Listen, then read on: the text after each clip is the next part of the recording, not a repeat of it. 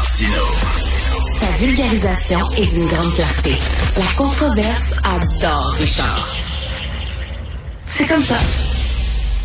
Nick Payne est analyste politique, animateur à la radio. Il est avec nous aujourd'hui pour parler de choses sérieuses et tiens, un peu moins sérieuses aussi. Euh, Nick, salut. Salut Richard. Salut. Écoute, premièrement, un petit mot sur euh, cette démission euh, surprise de la première ministre britannique. En fait, es-tu surpris, toi?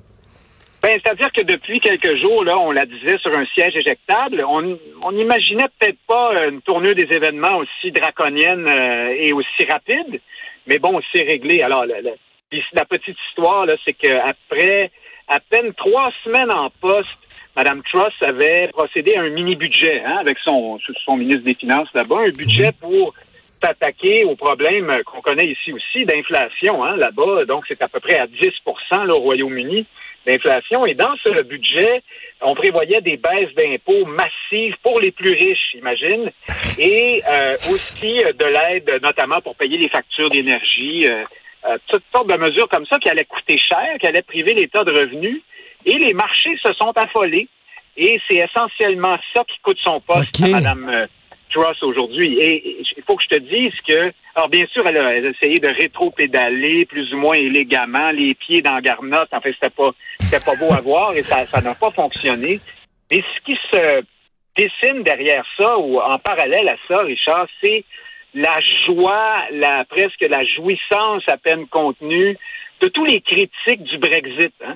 Hmm. qui sont toujours très heureux de voir que ça va pas très bien en Grande-Bretagne, ou en tout cas qui, qui aiment qui vont presque au-devant de la situation pour imaginer une, situation pire qu'elle ne l'est vraiment, et on met ça sur le dos du Brexit. La, la vérité, c'est que il faudra plusieurs années avant de voir véritablement quels ont été les effets du Brexit. Puis en ce moment, c'est très difficile de dire que euh, tout ce que vivent les les Anglais euh, est, dû à ça davantage qu'à la, à la pandémie et puis à ces mesures, puis au bouleversement euh, partout euh, dans le monde et particulièrement en Occident qu'on vit suite à ça. Mais ce qui est assez rigolo, c'est que là, il y a des Britanniques, Nick, qui commencent quasiment à s'ennuyer de Boris Johnson.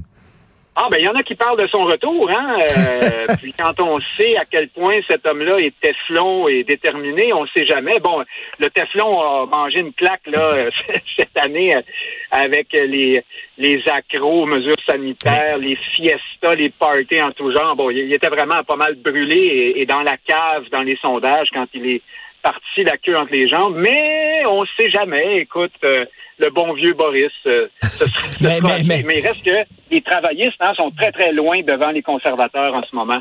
Dans, les sondages. Mais là, je pose la question comment ça se fait que les conservateurs l'avaient choisi elle comme comme chef alors qu'elle était qu'elle était pee euh, Est-ce que c'est parce que elle était une femme? Je, question ah, délicate. Richard, tu veux me mettre dans le trouble. Je, je, je, ne sais pas. Je ne suis pas. J'ai la, j'ai euh, le, je suis très heureux de te dire que je suis pas assez expert du Royaume-Uni pour répondre précisément à cette question.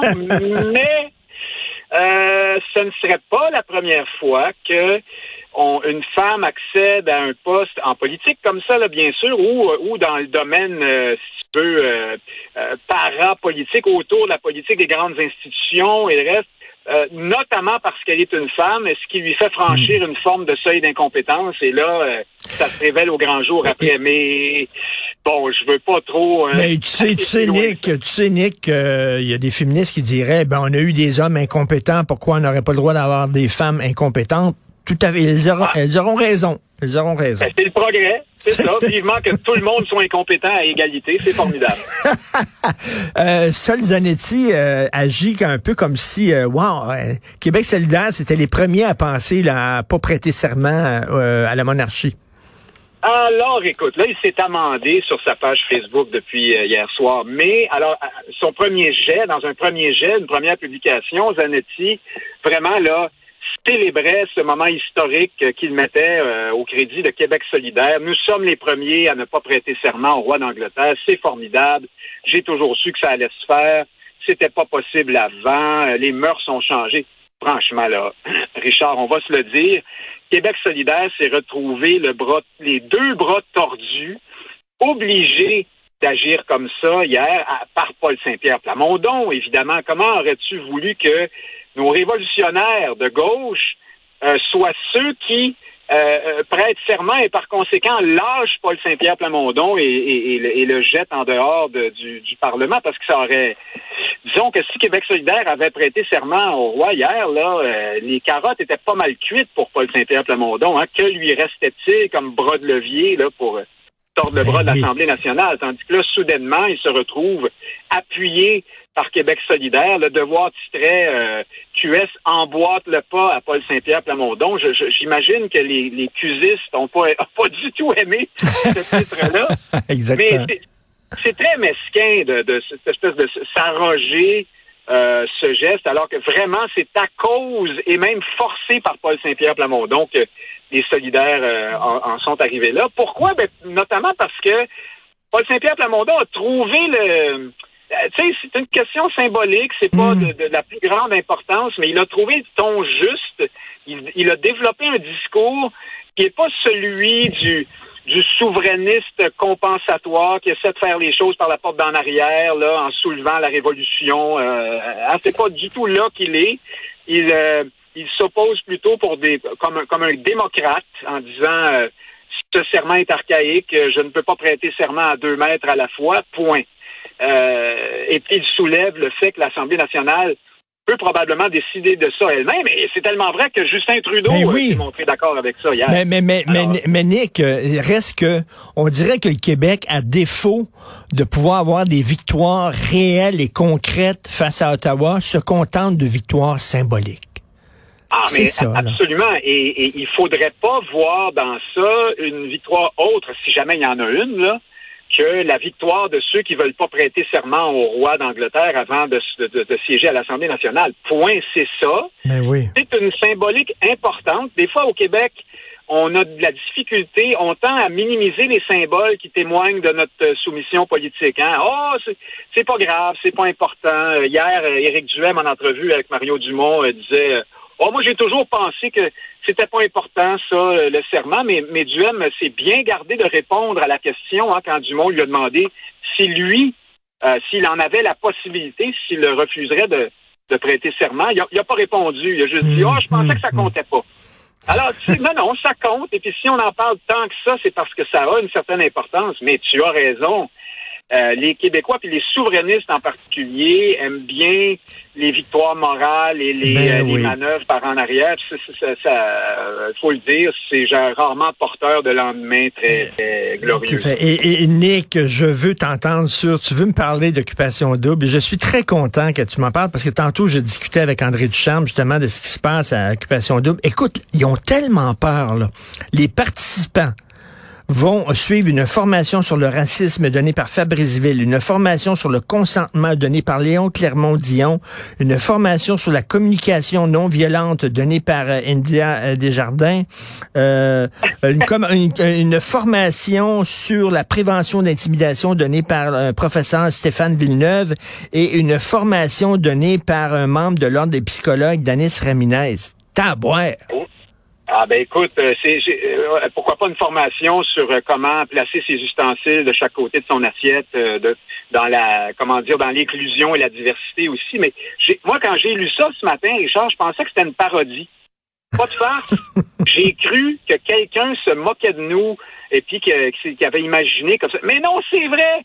Alors, je vais te, je vais te faire une confidence. Là, je ne connais strictement rien à Occupation Double. C'est pas une émission que je regarde. Mais quand j'ai vu ces, toute cette série de formations, toutes plus ridicules les autres, les unes que les autres, excuse-moi, je trouve ça ridicule, là. Pas, euh, c'est pas le sujet lui-même qui est ridicule, c'est le fait que on forme, entre guillemets, les participants d'une émission de TV. Le coudon, là, c'est, c'est, un casting d'une émission où les gens sont supposés se jouer dans le dos pour s'exclure les uns les autres, si j'ai bien compris. Ben oui. Euh, et là, ce que ça rappelle, ça, c'est la business. C'est une excellente business, celle de de la formation euh, diversitaire au sens large. Et ça fonctionne exactement comme le racket de protection euh, des motards ou de la mafia. C'est-à-dire que tu te présentes dans une organisation ou dans ce cas-ci à la production d'une émission de télé, puis tu dis bonjour, je suis un expert en formation contre la culture du viol ou contre le racisme. Et si vous refusez de retenir mes services, ben, je vais vous traiter de raciste. Ben oui. Et puis, euh, ben je oui. dire que vous encouragez la culture. Alors, il vous engage, évidemment. puis là, il t'engage. Et puis là, une fois que tu es rendu sur place, ben, qu'est-ce que tu fais? Tu trouves des racistes, et puis des violeurs, puis des ci, puis des ça, partout, parce que c'est ça qui justifie ton, ton contrat. Et là, on est dans une espèce de boucle qui se, de roue qui tourne sur le dos de causes qui sont justes. Pourtant, on, on rit bien, là, mais Mm. ces causes-là, je trouve, méritent mieux que cette espèce de récupération par des, des, des victimes professionnelles là, et des opprimés officiels. euh, Ben, tout à fait. C'est, c'est une business, tout à fait. Oui. Et d'ailleurs, Léa Clermont-Dion, euh, je rassure tout le monde, n'a pas changé de sexe parce que la langue me fourchait. J'ai dit Léon Clermont-Dion. Bien sûr, c'est Léa Clermont-Dion. Et, et, et Nick, il y a quand même une hypocrisie de la part euh, de, de la production, c'est-à-dire que tu vas chercher deux douchebags, puis après ça, tu t'étonnes qu'ils agissent en douchebag.